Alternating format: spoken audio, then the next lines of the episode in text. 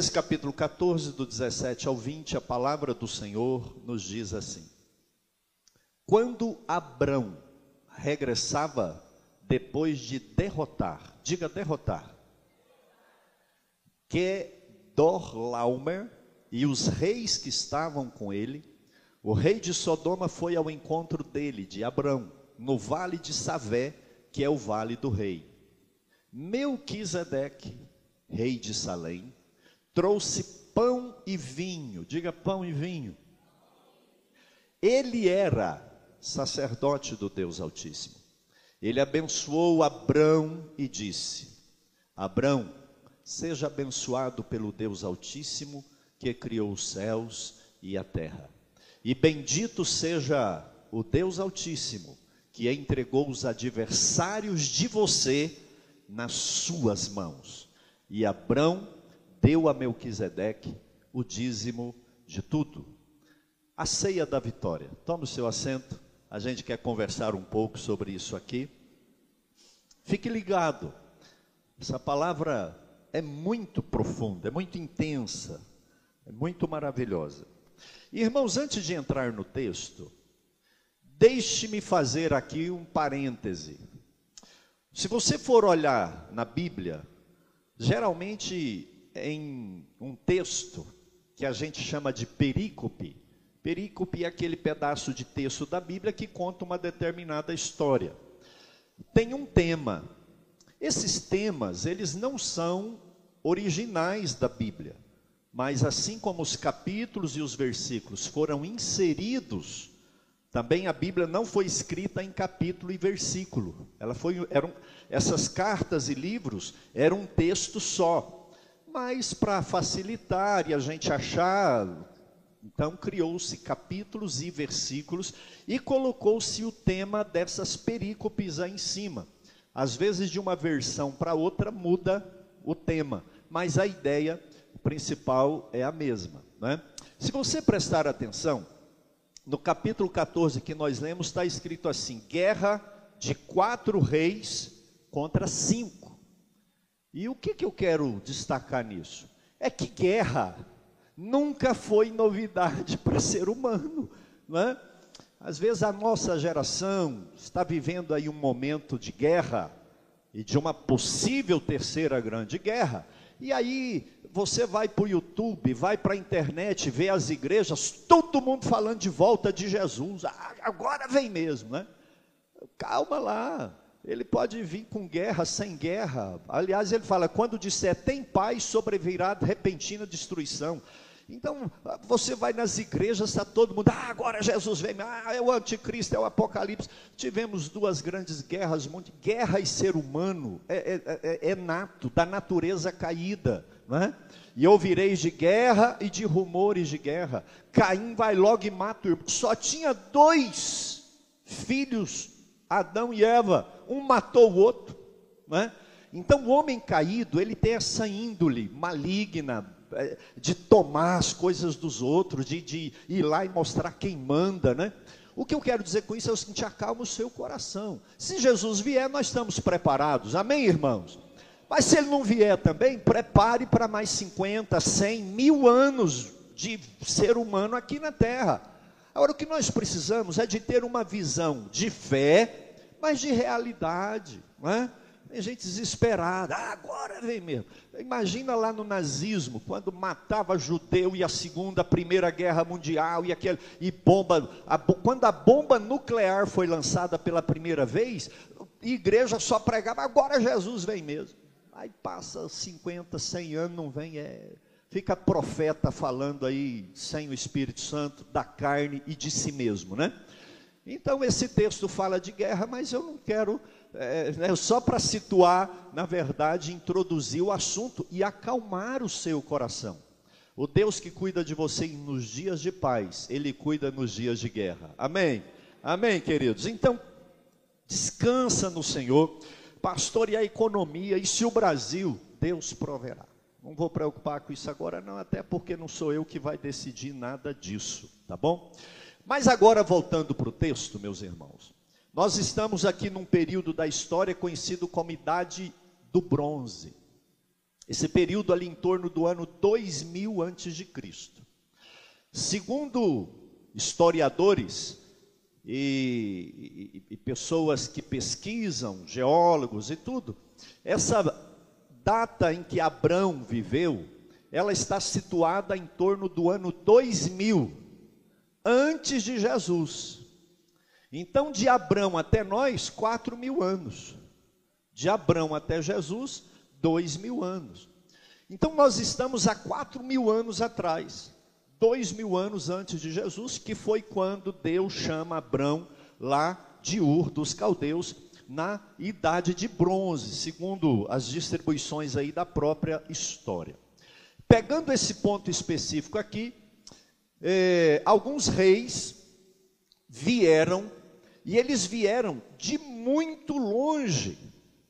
Interessante que quando a gente lê a Bíblia e fala que os reis de Elão, Goim, Sinar e Elazar, né, é, vieram e, e guerrearam contra Sodoma e Gomorra, a gente acha que é igual aqui Goiânia Trindade, São Luís e Trindade. Não é não, irmãos. Para os irmãos terem uma ideia, se você pesquisar depois no mapa, esses reinos aqui, que esses quatro inimigos, naquela época não tinha um Estado organizado, eram soberanos, pessoas que saíam saqueando, eram déspotas, gente que chegava e arrancava, e que deu origem ao Estado. O Estado tem essa figura de dominação, de controle, né? E quando é para o bem é bom, quando é para o mal é terrível. Mas esses camaradas, se você for olhar a região desse Kedalaomer aqui, que era lá de Elão. Elão é depois de Ur dos Caldeus, lá na Mesopotâmia. O que que esses homens faziam? O que até hoje eles fazem, os ladrões, né, os, as pessoas que roubam. Eles saem lá de, de Lusiânia e vêm roubar em Goiânia, longe de casa. Depois volta lá e ninguém conhece. Esses camaradas juntaram quatro reinos de longe. Só para os irmãos terem uma ideia, de Ur a Arã tem mil quilômetros, de Arã a Israel, mais mil. Então eles ficavam temporada e temporada saqueando longe para levar ouro, prata, escravos, né? mulheres e crianças para fazer escravo, e matava e quebrava tudo. Então nós estamos aqui numa época em que uma federação de quatro piratas do deserto, vamos dizer assim, saqueadores, né, corruptos e ladrões, eles vieram lá de longe, mas é longe mesmo. E onde eles passavam, eles faziam arrastão. Passou lá em em, em Sodoma Gomorra, levou todo mundo, matou gente, levou gente presa, e, e, e Abraão estava lá no deserto, porque Ló já estava em Sodoma, e o fato de Ló estar levado preso, fez com que Deus colocasse no coração de Abraão, pega os seus homens, e vai atrás, que eu vou te dar a vitória. E a Bíblia fala que Abraão pegou 318 homens, gente, isso aqui é um milagre, eram quatro reis guerreiros. Eram quatro reis guerreiros. E Abraão com 318 vai e Deus dá uma estratégia igual Gideão, que é a surpresa. Eles não estavam esperando, porque eles vieram destruindo tudo. De repente, na calada da noite, Abraão coloca lá a turma e cai, mata todo mundo e liberta todos. O que era de Sodoma e Gomorra, ele devolveu. Mas aquilo que eles tinham roubado lá atrás, era despojo. Abraão ficou riquíssimo com esse negócio aqui, porque aquilo que era do povo ali em volta, ele falou: Eu não quero uma correia de sandália. Mas o que era dos de longe? Ficou tudo para Abraão. Ele ficou com um patrimônio riquíssimo, deu liberdade para todo mundo. Até o rei de Sodoma veio para dar uma gratificação, ele falou: Não quero um centavo de vocês. Vocês vão dizer que vocês me enriqueceram. Quem me enriquece é Deus e não vocês. Leva tudo que é de vocês. Agora o que não é de vocês é meu. E ele pega aquilo, irmãos, e aí a Bíblia diz exatamente aqui onde nós estamos, após Abraão derrotar Kedorlaomer, rei de Elão, e os outros quatro, ele está indo lá num vale ajeitando as coisas para ir embora, vitorioso. Ele venceu uma guerra, uma luta milagrosa. Foi Deus que fez aquilo, não, não, não foi Abraão, os valentes de Abraão, de maneira nenhuma, foi Deus que fez aquilo. E aí entra, exatamente nesse contexto aqui, uma figura bastante enigmática. Acode aí, irmãos. Melquisedeque. Melquisedeque. A Bíblia fala que esse homem era sacerdote do Deus Altíssimo. Olha aqui. Melquisedeque era sacerdote do Deus Altíssimo. Mas espera aí. O sacerdócio não veio com Levi? Arão? Lá nos dias de Moisés? Mas Deus já tinha sacerdote. E outra coisa interessante nisso tudo aqui é que nessa época o sacerdote era o patriarca. Abraão, ele trabalhava, guerreava, Abraão, e ele levantava altares. Então, nessa época que não tinha figura de sacerdotes no meio do povo, o próprio patriarca era o sacerdote, o responsável. Porque os levitas, lá a gente vai falar agora mesmo, é, é, é, são separados para o sacerdócio, até lá não tinha. Mas esse camarada Melquisedeque, a Bíblia já diz aqui que ele era sacerdote do Deus Altíssimo, lá no meio do deserto, irmãos. Olha que coisa! Existem mais mistérios de Deus do que a gente pode imaginar. E todos os feitos de Deus não estão constados aqui. Tem muito mais obra de Deus do que você imagina, e Deus opera muito mais do que a nossa mentezinha quadrada seja capaz de alcançar. Ele já tinha um sacerdote chamado Melquisedeque, que foi encontrar com Abraão e abençoar Abraão. Olha que situação interessante isso daqui. A gente vai falar algumas coisas aqui na frente. Mas esse homem, ele é enigmático, Melquisedeque. É, o Salmo 110 é um salmo messiânico escrito por Davi. E eu gosto muito de analisar tanto a geografia quanto o tempo. Você não entende um texto correto se você não entender o tempo daquele texto. O rei Davi viveu mil anos antes de Cristo. Então, mil anos antes de Abraão. Espero que não esteja confuso. Abraão, dois mil antes de Cristo. Davi, mil anos antes de Cristo. Depois de Davi, mil anos, nasce Jesus. Tá? Então, mil anos depois de Abraão, Davi escreve o Salmo 110. Disse o Senhor ao meu Senhor: Assenta-te à minha direita, até que eu coloque os teus inimigos debaixo do seu pé. E no versículo 4, o Salmo 110 diz assim: Jurou o Senhor e não se arrependerá, tu és sacerdote para sempre, segundo a ordem de Melquisedeque. Irmão, como é que Davi foi arrancar um negócio desse? Davi falando do Messias. E ele fala: Disse o Senhor, Jeová, Yahweh, Yahu, o nome, como diz os judeus que eles não pronunciam a palavra diz o Senhor ali é Jeová.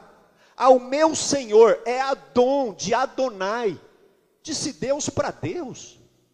Aí o judeu achava que era o seguinte: o Jeová estava falando para Davi. Não.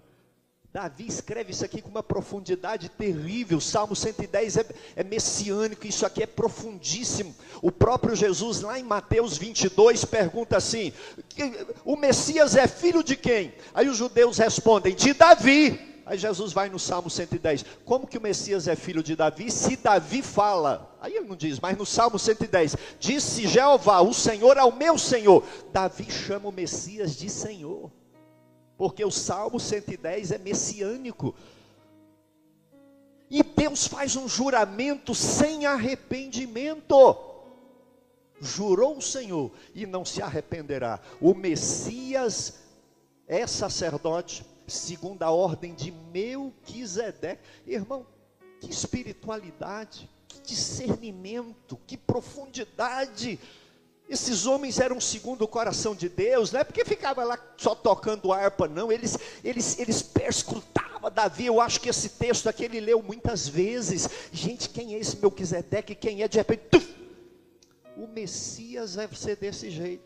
Não tem genealogia, não tem nome de pai, de mãe. Aí vem aí os incrédulos aí romanos dizendo que Maria é mãe de Deus. Jesus como Deus não tem genealogia, igual Melquisedeque, ele aparece. Nossa irmã Maria é mãe de Jesus, homem, mas nunca mãe de Deus. Impossível uma mulher ser mãe de Deus, que ridículo. E mais absurdo ainda pegar essa mulher e colocar no céu. E mais ridículo ainda é chamá-la de imaculada. Isso é uma afronta. Se ela fosse imaculada, não precisava de Jesus encarnar e morrer. Ela morreria por nós. Que afronta a mensagem da cruz, que é só em Cristo que nós somos salvos. Que coisa absurda, e o povo vai, cegos e surdos, seguindo, sem estudar, e Davi leu isso daqui e disse: é o Messias, é o Messias. Esse Melquisedeque aqui não tem genealogia, não tem início, não tem fim, ele é eterno, é o Messias. Disse o Senhor ao Messias: Tu és sacerdote para sempre, segundo a ordem de Melquisedeque. E Deus fez um juramento sem arrependimento. Ele confirma isso em Mateus 22. Davi estava falando de mim, o próprio Cristo corrobora com essa exegese aqui. E o autor aos Hebreus, do capítulo 5 até o 7, ele vai discorrendo dizendo: o sacerdócio de Cristo é muito maior do que o sacerdote o sacerdócio levítico da lei dos judeus, porque ele é segundo a ordem de Melquisedeque. Esse camarada que é uma coisa peculiar, mas já era lá de Deus no meio do deserto. O nome Melquisedeque significa rei de justiça ou rei justo. Melquisedeque, rei justo. Quem é justo senão o nosso Senhor Jesus Cristo? Quem é mais justo do que o Senhor? Que a Bíblia diz que não tem o culpado por inocente, mas também não vai condenar o inocente. Sim para Deus é sim, não é não, deve vai pagar. Deus é justo. Jeová Tzidkeno, Senhor justiça nossa, e Melquisedeque significa rei justo, rei de justiça. E Davi disse: É o Messias. Mas diz o texto que nós lemos no capítulo 17 que ele era rei de Salém. Salém é paz de Shalom. Ele é um rei justo e é um rei de paz. Gente, quem tem paz para o ser humano a não ser Jesus Cristo? Isaías capítulo 9, versículo 6 diz que ele nasceria e, e o nome dele seria Príncipe da Paz. Quem tem paz aí? Recebe paz. Jesus é isso. Justo e ele é rei de paz. Mas, queridos, e é interessante que lá em João 14, Jesus diz assim: Deixo-vos a paz, mas eu não dou paz como o mundo dá. Olha aqui, isso aqui é importantíssimo. João 14, versículo 27. Deixo-vos a paz, a minha paz vos dou. Tem um detalhe a minha paz não é como a paz do mundo. A paz do mundo é quando está rico, a paz do mundo é quando tem saúde, a paz do mundo é quando está mandando, a paz do mundo é quando tudo dá certo. Irmão, até o ímpio, o traficante, o ladrão, corrupto, ele tem paz, porque está tudo dando certo. A paz do Senhor não, você está no meio da guerra e tem paz. Eu sei que o meu redentor vive e que o meu nome está escrito no livro da vida do Cordeiro. E quando eu estiver diante do Senhor, eu serei justificado, porque eu tenho sangue de Jesus sobre a minha vida. Essa é a paz. A paz que excede todo o entendimento. Tem muito cristão buscando essa paz do mundo. A sua paz é diferente, crente. É na oração, é na Bíblia, é no culto, é na ceia, é numa vida de santidade. Mas vamos caminhar aqui. Melquisedeque, ele abençoa Abraão. Que coisa, porque o maior abençoa o menor, e não o contrário. Pai pede bênção para filho, como filho? Sim ou não? Não.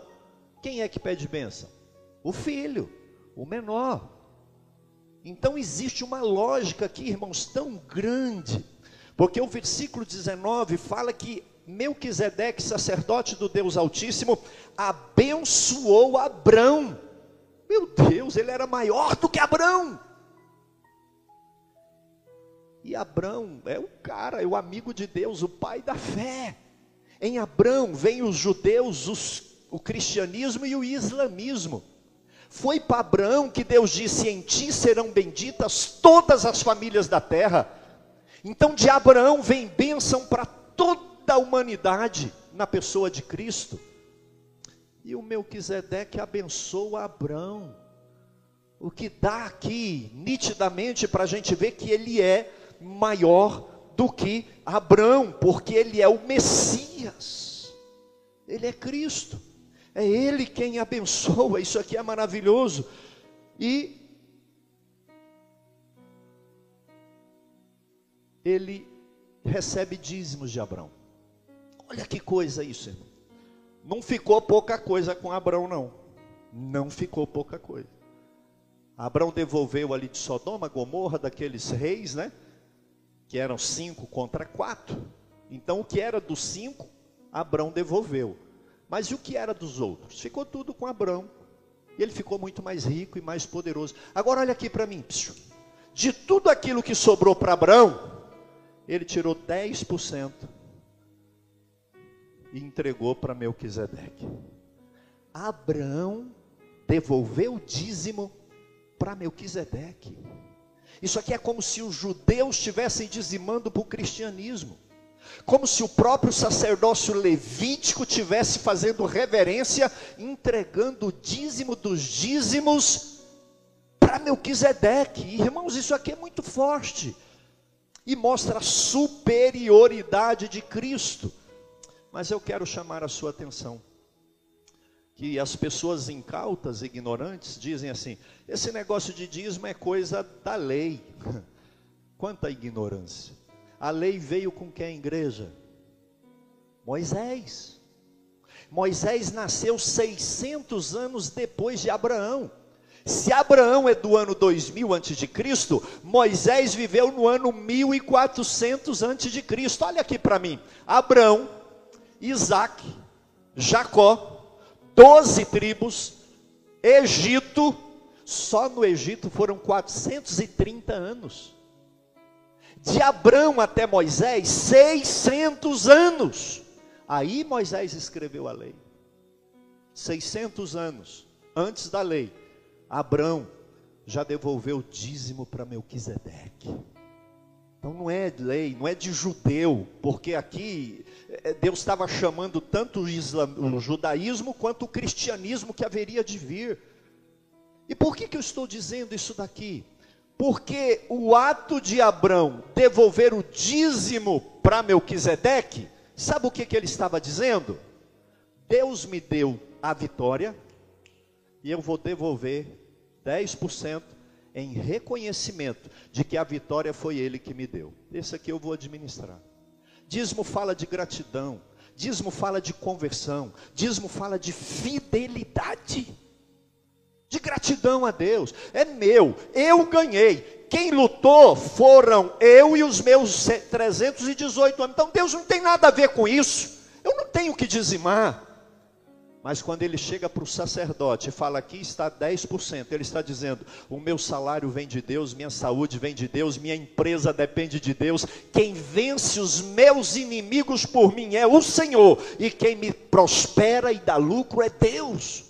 Aqui está a essência da origem cristã do dízimo: é fidelidade, é gratidão, é dizer: quem me deu a vitória contra quatro reinos foi o Senhor.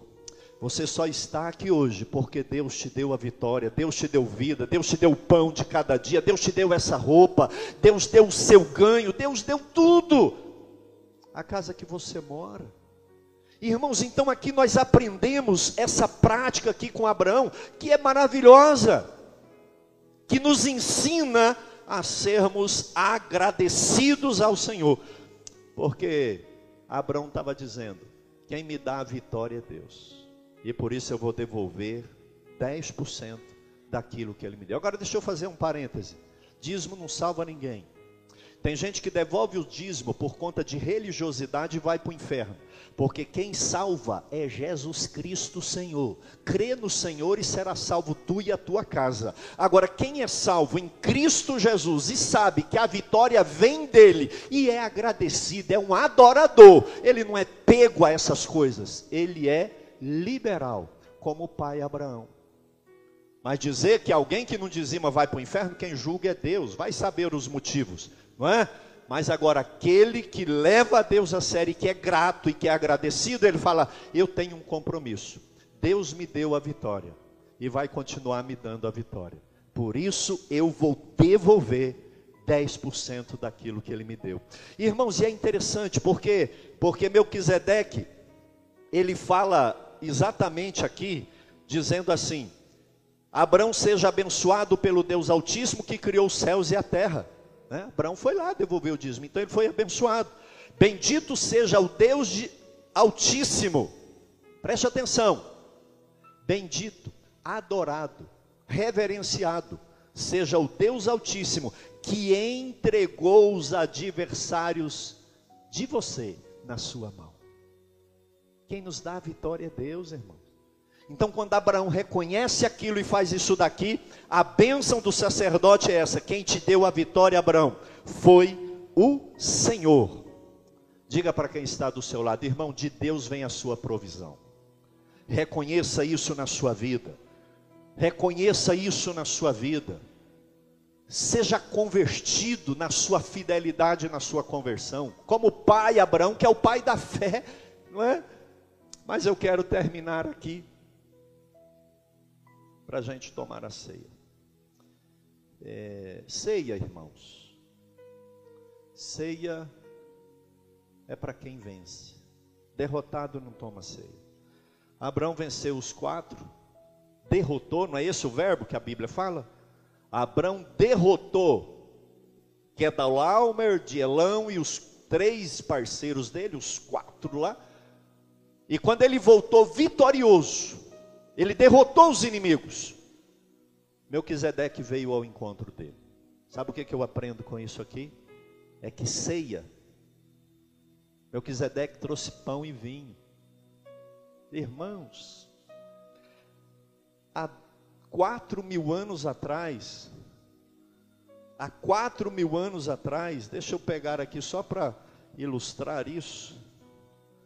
Lá vem Melquisedeque, era maior a quantidade. Lá vem Melquisedeque encontrar com Abraão, vencedor. E ele traz pão e vinho. E ele figura a pessoa de Cristo Jesus. É por isso que quando Jesus fala lá, Abraão, o pai de vocês, viu o meu dia e se alegrou nisso, os judeus falaram: Você não tem nem 50 anos, rapaz, como é que Abraão viu os seus dias? Eu acredito que quando Melquisedeque chegou ali com o pão e o cálice, ele falou assim: Abraão, um dia o seu descendente vai morrer, e o corpo dele vai pagar o preço da justificação de toda a humanidade. O sangue dele vai perdoar o pecado de todos aqueles que fizeram uma aliança com Deus nele. Esse pão, Abraão, representa o corpo do Messias, e esse vinho representa o sangue dele. Porque Jesus diz que Abraão viu o dia dele e se alegrou. Mas ceia não é para derrotado, ceia é para vencedor. Abraão derrotou os inimigos sacerdote trouxe a ceia. Quem cede ao pecado, quem se curva ao mundo, quem se torna mais um, não é digno de tomar a ceia do Senhor. Porque ceia é para quem venceu o pecado, o mundo, o diabo e a carne. Está de pé na presença do Senhor. Fique de pé em nome do Senhor Jesus. Para você estar aqui hoje, Talvez você não pensou nisso. Você venceu uma legião de demônios. Você venceu Satanás. Glória a Deus por isso. Se tem alguém que queria que você não tivesse aqui, é o Kedolaumer de Elão, é Satanás. Aponta assim para quem está do seu lado e fala: Você venceu. Você venceu. Você venceu o diabo, você venceu demônios, você venceu a carne, você venceu o mundo. Ei, você venceu Babilônia. E por isso você vai tomar a ceia do Senhor. Porque ceia é para vencedores. Isso é tão bonito que quando Jesus estava instaurando a ceia no dia da Páscoa, ele fala assim: eu digo a vocês que dessa hora em diante, eu não vou mais tomar a ceia, eu não vou beber mais do fruto da vide. Comi agora e vou ficar um tempão sem comer, até aquele dia. Diga até aquele dia, em que beberei com vocês o vinho novo no reino de meu Pai. Irmãos, depois do arrebatamento, quando de fato os vencedores serão arrebatados, Melquisedeque vai vir ao nosso encontro. E ele vai trazer pão e vinho. E a Bíblia diz que ele mesmo vai servir para a gente igual ele serviu a Abraão. Coma, beba, porque a ceia é para vencedor, assim como o céu é para vencedor. Covarde não entra no céu. Mentiroso não entra no céu. Endemoniado não entra no céu. O céu é para vencedores. Põe a mão sobre o seu coração. Entenda que você é mais que vencedor. E vai tomar a ceia nessa manhã de ânimo, de coragem você vai sair daqui dessas portas curada em nome de Jesus, transformado. Ei, Deus vai renovar a sua mente, mudar o seu coração. Deus vai fazer de você uma nova pessoa, metanoia, mudança de mente. Pastor, depois daquela ceia, a minha vida mudou. Hoje eu levo Jesus a sério em todas as áreas. Porque igreja, ceia e céu é para vencedores. Feche os seus olhos, querido Deus nessa manhã tão especial, Senhor. Eu semeei a tua palavra nos corações, Pai. Essa palavra que já ministrou essa noite, essa madrugada na minha alma de uma maneira poderosa. Feche os seus olhos, feche os seus olhos em nome do Senhor Jesus e adore o Senhor. Ele vem ao seu encontro nessa manhã trazendo pão e vinho. Ele vem ao seu encontro nessa manhã e vai fortalecer você e vai te revelar coisas. Feche os seus olhos. Veja ele vindo na sua direção, o meigo nazareno, dizendo: Ei, você venceu. Você venceu. Existe uma federação querendo te derrubar. Era para você ter caído. Ei, era para você ter fugido, era para você ter desistido da fé, mas você venceu. E por isso nessa manhã Jesus nos permite comer o pão e tomar o cálice.